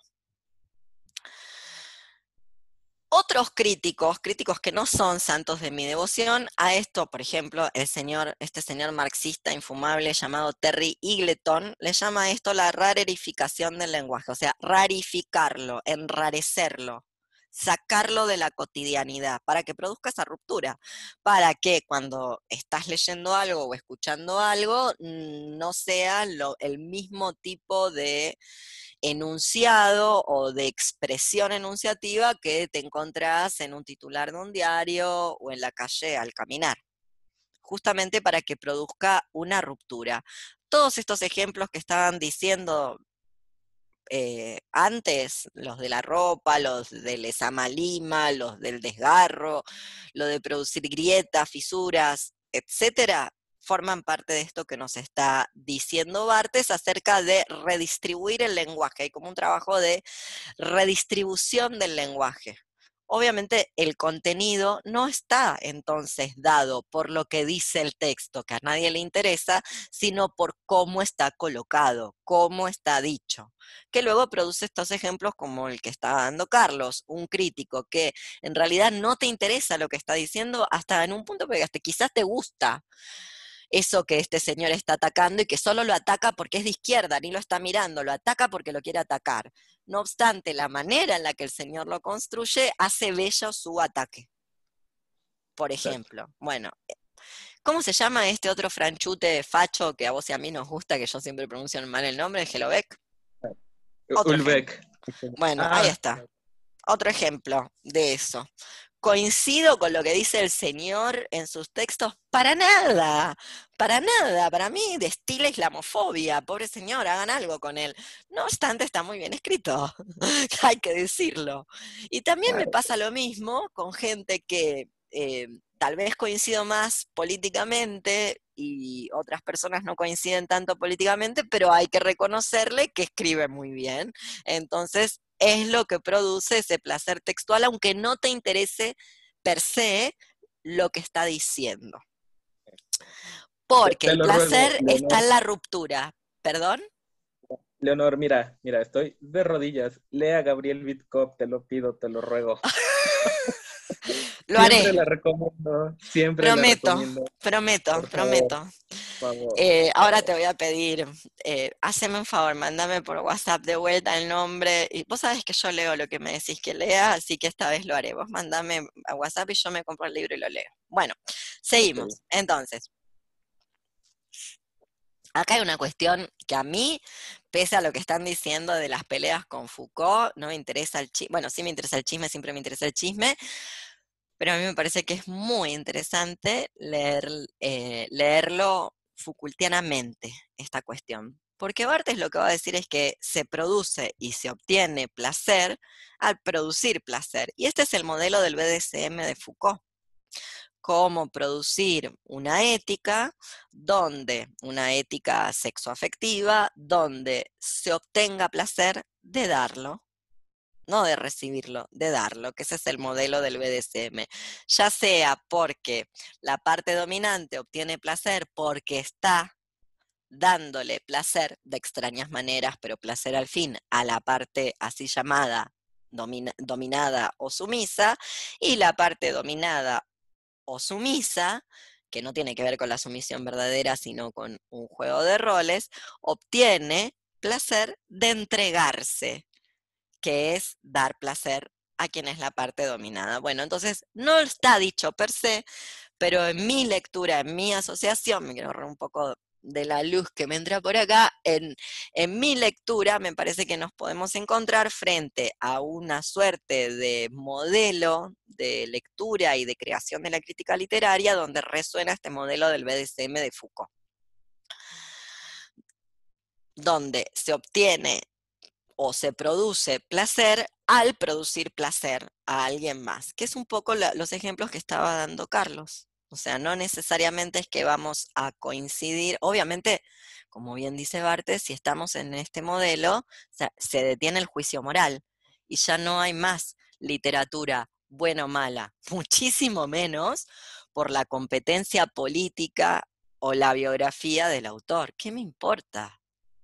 No es eso la literatura. La literatura eso no le interesa libera, democratiza, aunque es una palabra de mierda, cómo se obtiene el placer de un texto. Cualquier cosa te puede dar placer. Y no necesariamente porque eh, sea moralmente irreprochable. Entonces, seguimos. Em, volviendo a esa cita que trajo Carlos. En la perversión, o, por lo menos así lo piensa, habría que preguntarle a Luis que sabe realmente de psicoanálisis, pero en la perversión nos va a decir Bartes, ahora te doy la palabra a Lautaro, no hay zonas erógenas en el sentido de una fijación, lo voy a decir en delesiano que me sale mejor. Básicamente no está estratificado el corpus ni el cuerpo del ser humano, ni ningún cuerpo, ni el corpus textual. Es decir, que no hay ninguna, mm, ninguna parte del cuerpo que a priorísticamente sepamos para qué se usa o cómo se usa. Hay que experimentar básicamente. Entonces, esas, esas zonas erógenas, en realidad las leemos y las reconocemos como zonas erógenas porque alguien nos ha enseñado probablemente nuestra mamá, cuando no nuestro papá, esto lo dice la planche, cuando nos limpió, siempre lo repito, cuando nos limpian la caca del pañal, la mayor parte de nosotras hemos tenido la fortuna de que ha sido con agua tibia y un algodoncito, rara vez con una virulana, agua fría y qué sé yo, y lavandina. En general es una situación un poco más delicada y reconfortante. Por eso hay una fijación de esas zonas como placenteras. Bueno, en este placer, que es un placer perverso, no hay zonas erógenas previamente, de hecho no las hay. ¿Dónde está el placer? Y en aquello que se abre, que se rompe, justamente como en la literatura, como en, la literatura que se precie de llamarse literatura. Esa vestimenta que se abre, que se rasga, que deja entrever aquello que no se deja, no se, no se suponía que se debía ver doy un ejemplo de la vestimenta contemporánea que se puso muy de moda en estos últimos años y que yo detesto porque da un frío atroz. Porque los pantalones esos slim, que cuando yo era chica se llamaban chupín, hiperajustados, terminan arriba de, eh, ¿cómo se llama ese huesito del tobillo? Bueno, ahí hay una zona erógena que no es erógena, es erógena porque está creada artificialmente por acortar el pantalón, que probablemente las empresas de moda lo hayan hecho para ahorrar tela. Y que en realidad te, cagas de frío, porque si no, ¿para qué querés mostrar un pedacito así de tobillo? Porque ni siquiera es que lo mostrás entero si una minifalda. Lo que estás, bueno, lo habrán visto que es alto objeto erótico, que está fetichizado, porque en los últimos 10 años todo el mundo muestra ese pedazo, mucho más que un escote. No se usa más el escote. En general, todas las que estamos acá, probablemente en algún momento hemos tenido un pantalón de esos donde se ve un cachito así de tobillo, que es esto que está diciendo acá eh, Bartes. Voy a darle la palabra a Lautaro y luego sigo. Dale. ¿Qué pasó? ¿Se fue Lautaro? Iba a hablar. No. ¿Cayó? Ay, no, eh, es como una pregunta, una incógnita a propósito de lo que dijiste como democrático. Eh, usaste esa palabra, digamos que obvio. a falta de una mejor, porque la detesto. A falta de una mejor, yo lo que preguntaba y que también dijiste que Bartes era de izquierda. eh, que por Bueno. momentos no me queda claro. No Centro izquierda, ¿qué es de izquierda? ¿Qué es de derecha? Sí, Centro bueno, izquierda. Yo no sé si la palabra será en ese caso eh, iconoclasta, Es un buen nombre, le queda bien. porque en, en varios momentos, este, y si querés lo leo el fragmento, Dale. en la página 63, ¿Tenés esta Eh, edición, Lau? la del siglo XXI, sí, me parece que es esa. Dale. sí, sí, sí. ¿Qué página? Esta, 63. Eh, él vuelve a- sobre esta idea, ¿no? Bueno, si el placer está a la izquierda o en la derecha, Ajá. Dale. y dice, me interesa en el lenguaje porque me hiere o me seduce. ¿Hay en ello una erótica de clase? ¿Pero de qué clase? ¿La burguesa? La clase burguesa no posee ningún gusto por el lenguaje que a sus ojos no es siquiera lujo ni elemento de un arte de vivir. Eh, bueno, después dice, la clase popular, Pero se en le ella lee todo, ¿por qué lo cortaste? leo todo. Y bueno, yo lo voy cortando también. No lo corte, no lo corte, basta de Messi, se les copó ahora, todo van a recortar. Ya veo que agarran tijera y se cortan toda la ropa. Solo les va a quedar mal, no lo hagan. Se van a quedar Bueno. sin ropa. La clase burguesa no posee ningún gusto por el lenguaje que a sus ojos no es siquiera lujo ni elemento de un arte de vivir, muerte de la gran literatura, sino solamente instrumento o decoración, fraseología. La clase popular, ¿Se entiende ahí lo que está diciendo? ¿Qué ataque, con qué, qué le está indilgando a la burguesía? que la literatura tenga utilidad. Le está pidiendo, la burguesía usa la literatura y la literatura es improductiva.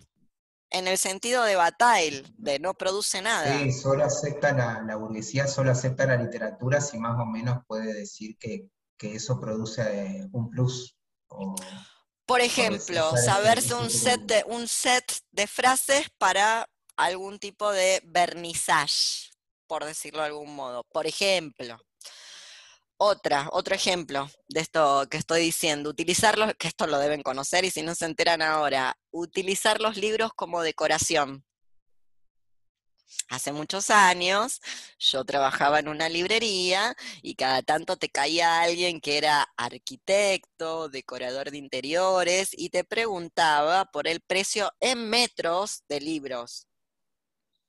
Para, sí queda revienta pisar una pared con libros, pero la gente que tenemos la pared está pisadas con libros, lo que miramos es lo que hemos leído, lo que vamos a leer. ¿Qué partes lo dice? La función histórica y la prospectiva leí esto, estoy leyendo esto, hay que leer esto. No, papel. Si quiero papel para decorar, me compro un empapelado, me sale más barato, lo digo ya, ¿eh? es mucho más barato empapelar una pared que comprarse libros.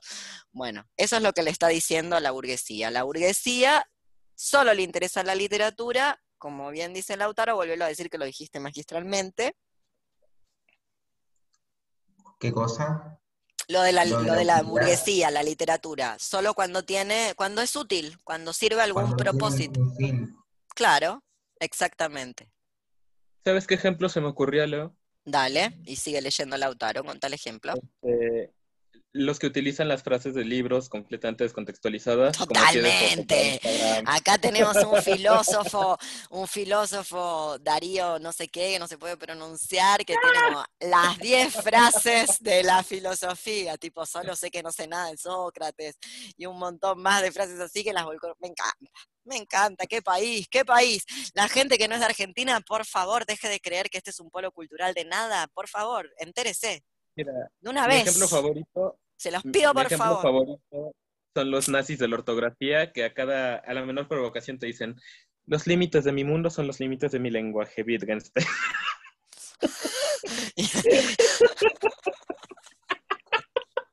Nunca lo leyeron, no saben ni qué están diciendo. Bueno, dale, seguí, Lau. Bueno, la clase popular, en ella encontramos la desaparición de toda actividad mágica o poética. No hay más carnaval, no hay ya juego con las palabras. Es el fin de las metáforas y el reino de los estereotipos impuestos por la cultura pequeño burguesa. Muy bien, hasta ahí. ¿Qué opinan? Yo esto justo lo había marcado, veo que ustedes están más adelantadas. Yo esto lo había marcado porque creo que acá Bartes se equivoca, no en lo que está diciendo, sino que esta es la cultura occidental, es la cultura popular de Occidente y de las regiones occidentalocentradas. Si vos te vas de ahí, que todavía algún lugar queda, tal vez no haya literatura, puede ser, porque no fue inventada, porque no interesa, porque no hace falta, tal vez sí, pero no te encontrás con esto.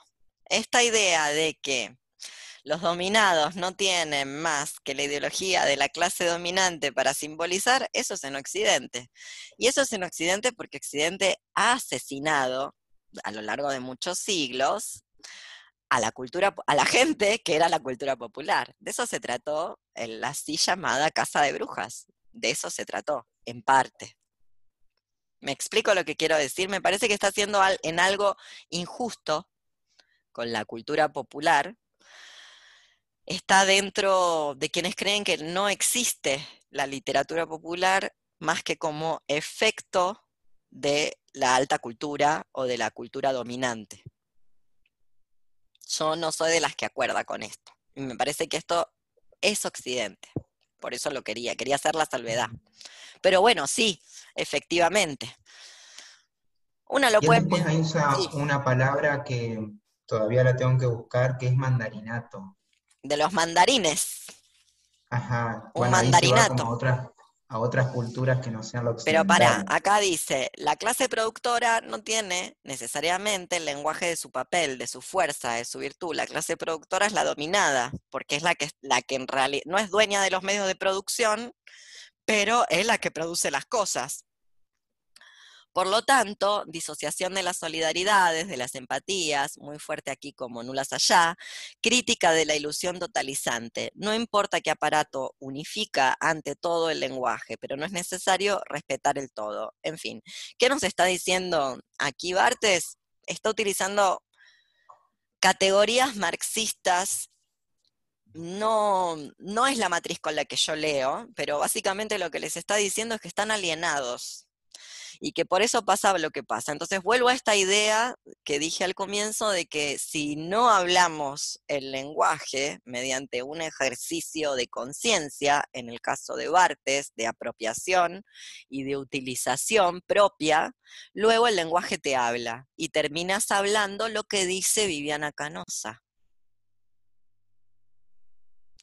Te desplazas hacia ahí y finalmente terminas confundiendo que el problema es el que tiene un plan, no John Besos, que quintuplicó su fortuna, o no sé cuántas veces, la multiplicó desde que comenzó la pandemia, justamente porque no puede producir su propio material para simbolizar, tiene que utilizar el de los dominantes. Pero eso es negar la existencia de la cultura popular o de la capacidad de las clases populares de crear su propia cultura. Que en Argentina esto es así, no tengo la menor duda. Eh, por eso se dice, eh, ay, lo voy a decir mal porque a mí me quedó ya el, chiste. ¿Cómo era lo que habían puesto ahí en, el frontispicio de la Casa Rosada cuando se veló a Diebrote? Eh, porque a mí me sale un millonario todos los villeros, pero no decía así, ese frontispicio. Bueno, ahí está, como si Maradona es todos, todos los que no les alcanza la plata para darle comer a sus hijos. No, no, no, no, no. Bueno, ¿qué más?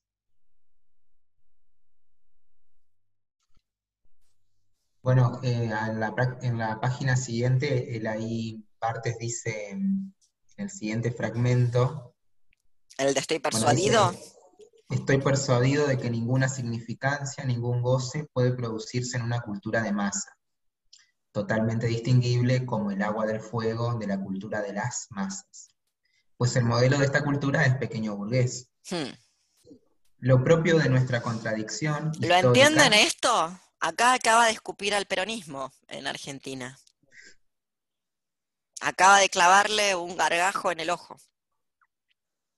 Volvelo a leer. Estoy persuadido que ningún... No, no saca- tomarlo como Sacale los paréntesis, como dice Carlos. Ah, Estoy persuadido que, de que ninguna significancia puede producirse en una cultura de masas, pues el modelo de esta cultura es pequeño burgués.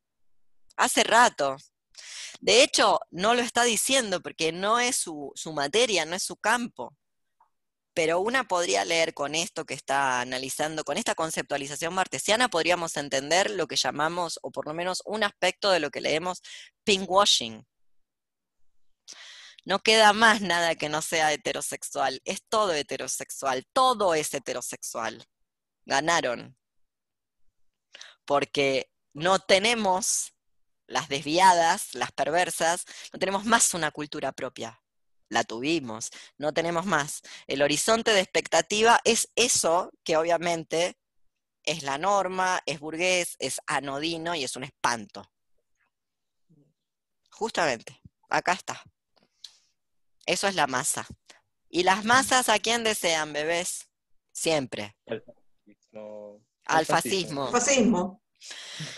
Acá estamos, 2022. ¿Qué decirte? Bueno, ahí el- eh, a continuación Bartes dice que cuál es lo, qué es lo que nos queda, los dos lugares que nos quedan. Léalo.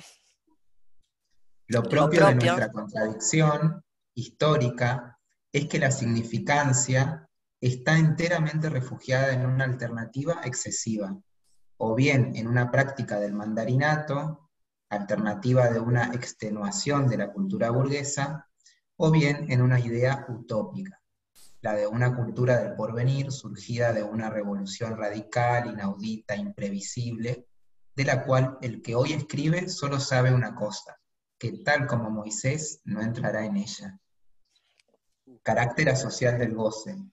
Es la pérdida abrupta de la socialidad y sin embargo no se produce subsecuentemente ninguna recaída sobre el sujeto, la subjetividad, la persona, la soledad.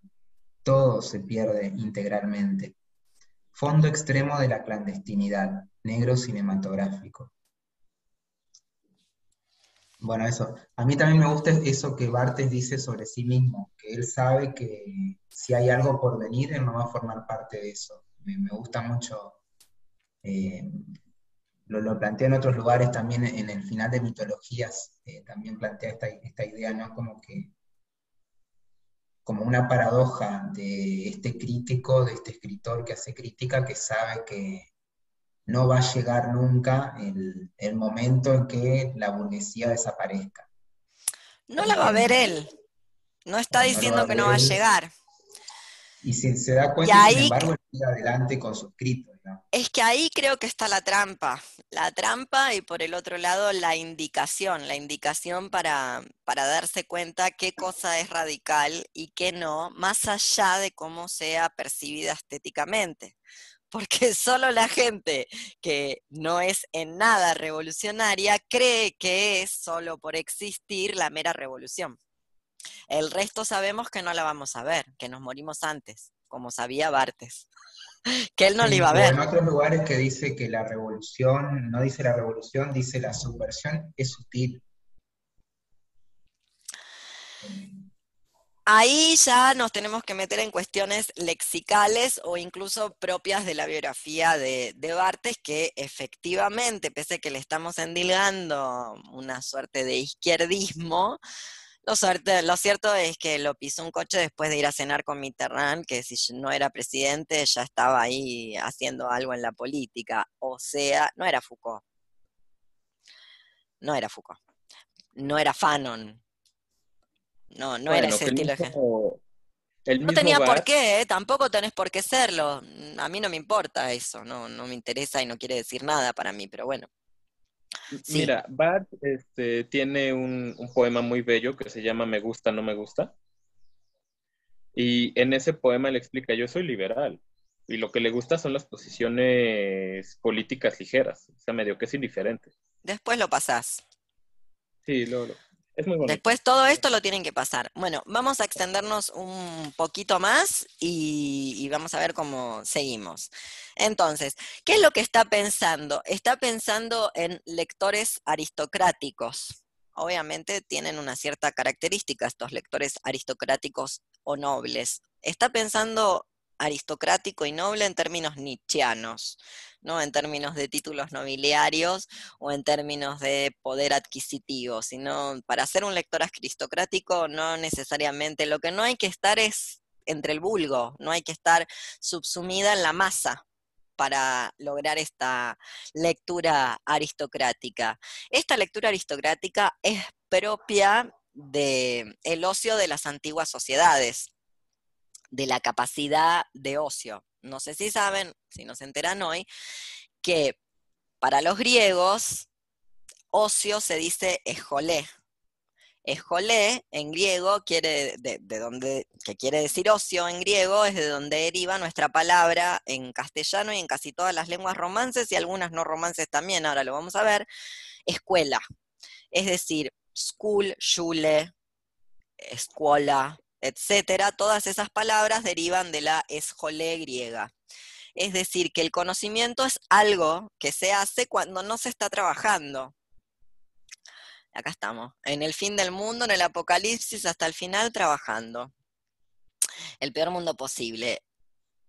Entonces él va a plantear, Bartes va a plantear como parte de este método de lectura aristocrática o noble que es propio de las antiguas sociedades antiguas, Grecia y Roma, sobre todo Grecia, o por lo menos la construcción mítica que toda esta gente tiene en la cabeza de lo que Grecia es, aunque tanto mm, Bartes no es de los que más mitifican el mundo heleno, de este ocio, ocio porque justamente trabajan los esclavos, no, no trabaja, eh, no trabaja la gente libre. Veámoslo, en la página 23 de mi edición.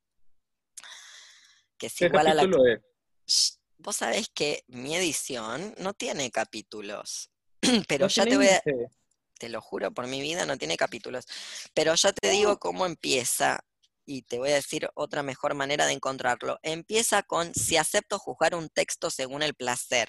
Perdón, no. Ah, em, no, no, te mentí, como hago siempre como hago siempre y más allá. Pero ya lo encontré. En la edición del siglo XXI, página 21, justamente. Bueno, yo lo que quiero leer empieza con lo que sucede al lenguaje, no le sucede al discurso. ¿Lo encontraron? ¿No? En la página 23 donde hay una suerte de asterisco para la diferencia entre obra y texto, véase SZ, París, el término es de Jacques Lacan, Forcluse, por la forclusión. ¿Lo encontraron más o menos ahí? Bueno, va a decir, lo que ocurre, esto es lo que me interesa, lo que ocurre entre comillas, aquello que se va, entre comillas, la fisura de los dos bordes, el intersticio del goce, se produce en el volumen de los lenguajes, en la enunciación y no en la continuación de los enunciados. No devorar, no tragar, sino masticar, desmenuzar minuciosamente. Para leer a los autores de hoy es necesario reencontrar el ocio de las antiguas lecturas, ser lectores aristocráticos un lector aristocrático tiene tiempo, goza de tiempo para, como bien dice Nietzsche, rumiar, no deglutir y tragar, sino masticar. Justamente por eso se lee muchas veces una misma materia textual antes de poder concluir ningún tipo de análisis. Luego hay ciertas materias, ciertos géneros, digámosle así. La poesía es uno, que no hay manera de, bueno, obviamente se le dice poesía casi cualquier cosa en este momento, ¿no? Pero digamos, no sé, citemos clásicos, Maliarmé, que le encanta a Bartes, que siempre habla de Maliarmé. Lo pide el texto, pide ese rumiar, ese, esa ralentización, lo pide, lo exige. No se puede leer de otra manera, no se puede leer como se lee una novela de esas para la playa. No se puede leer eh, Seré mala, como se lee las novelas de Random House Mondadori, que están hechas para leerlas casi como un cuento, mientras estás en el baño cagando. O sea, te vas a cagar y en una de esas terminas con una novela de Random House. Porque no están hechas para este tipo de lectura perversa están hechas para consumo, lavan dólares. Bueno, no sé si Random House, no me atrevería a decir, ya me veo que me meto en un bardo por decir una, no, no, no, es buena literatura y son maravillosos. Pero bueno, los multimedios no se dedican a, a producir literatura o comercializar literatura, sino a hacer otro tipo de operaciones económicas, justamente. Entonces, esta... ¿Cómo? Alguna vez, alguna vez este, que fui a una presentación de Cristina Rosenbinge, una cantante española, ella sacó su cancionero y dijo que hablando con su editor, y su editor volvió a verlo horrible, ella dijo, bueno, es que un escritor hace libros, que haga buenos textos es otra cosa, pero un editor lo que hace son escritores. Totalmente. Así es. Es cierto. Sí, son, eh, ¿cómo se llama esto? Son como managers. Instala una figura donde no la había. A veces coincide y a veces no. Y muchas veces por eso se puede, en la, en la carrera de estos escritores profesionales, se puede rastrear, se puede ver por qué abandonan un género y no otro. Em, nadie, el cuento, no sé, si vos sos escritor de cuento en el siglo XXI no vas a llegar a ningún lado, porque el cuento no forma parte ni de la última parte del siglo XX ni de la primera parte del siglo XXI. No se llega a bestseller consagrado, genial, eh, Nobel, Pulitzer o no sé, premio Hernández o lo que quieran, de la mano de los cuentos. Murió el cuento, es, una, es marginal. Muy bien, por eso ciertos escritores que comenzaron escribiendo cuentos hoy escriben novela, y sobre todo novela histórica. ¿Qué es lo que vende? Porque si no, no llegan a ningún lado, y lo saben, básicamente. Tienen que ver con operaciones comerciales más que con otra cosa. O muestro otra. Yo tiendo a desconfiar de la gente que tiene mucho éxito en vida dentro de ciertas gestiones gubernamentales. ¿No es un poco obvio que cuántos años este país, Argentina, es un país del peronismo? ¿Hace cuánto? Más, menos. Bueno, 80 años. y sí, más, menos, mal que mal, ponele. Entonces no se puede confiar que la gente que se consagró desde que el, desde el Néstor para acá, y esa gente que se consagró están alineada con el gobierno. Bueno, eso es publicidad, es propaganda política, no es literatura. Si no, no sería tan consagrada, que es en general lo que le pasa a los opositores, ¿no? Bueno, justamente. Entonces yo tiendo a desconfiar de la gente que, oh, mira, ahora se hizo famosa. Qué raro, ¿no? Bueno, justamente, intelectuales orgánicos ha habido siempre. Eso es un intelectual orgánico. Y bueno, después hay gente que le puede gustar los intelectuales orgánicos. Hay intelectuales orgánicos muy buenos. ¿Cómo no? Pero bueno, no dejan de ser intelectuales orgánicos. Es decir, responden a un régimen. Obviamente, no se crean que la gente trasciende por su talento. No. Una cosita más y nos vamos, porque forman parte de, estos lectores aristocráticos que obviamente son lectores eh, perversos. Y que el placer se encuentra ahí, en lo que la heterosexualidad como régimen político mal llama la previa. ¿La previa qué? Es todo la previa, no se va a consumar nunca nada más que la previa. La previa es eso. Bueno, ahí está la lectura aristocrática y perversa, no va a haber una consumación. Por eso, según lo entiendo, después le pedimos a Luis las precisiones psicoanalíticas, como no hay consumación o como está ralentizada, diferida, etcétera, pues entonces goce. Vamos a leerlo, que es la página 24. Bueno, no exactamente esto, sino lo que se viene eh, después. dice, acá está la parte de la democratización a falta de una palabra mejor. Pero si acepto juzgar un texto según el placer, el placer que recordemos que se obtiene produciendo placer, no solamente placer que obtengo produciéndolo y entregándolo. Si acepto juzgar un texto según el placer, no puedo permitirme decir este es bueno y este otro es, este otro es malo. Esto es fundamental, porque detiene el juicio moral. Si está basado en el placer, no hay, eh, hay, lo que, hay lo que te da placer y hay lo que no te da placer, no es ni bueno ni malo. no se puede juzgar moralmente. Son imposibles, entonces, los premios, la crítica. Pues esta implica un punto de vista táctico, un uso social y a menudo una garantía imaginaria. No puedo dosificar, imaginar que el texto sea perfectible, dispuesto a entrar en un juego de predicados normativos.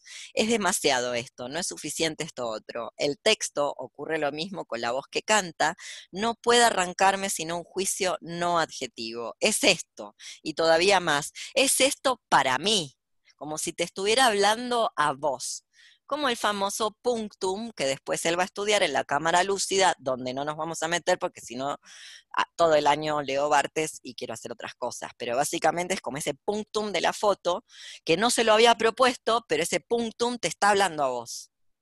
Ah, está señalando algo que no le pega a todo el mundo. Hay cierta gente que le pega, hay otra cierta que no. Este, para mí, no es subjetivo ni existencial, sino nietzscheano en el fondo no es siempre la misma cuestión. ¿Qué significa esto para mí?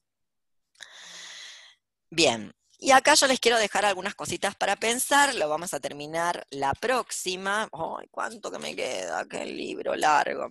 Eh, quiero que se lleven a... Sí. Sí, es que no, no, no me queda claro la diferencia entre placer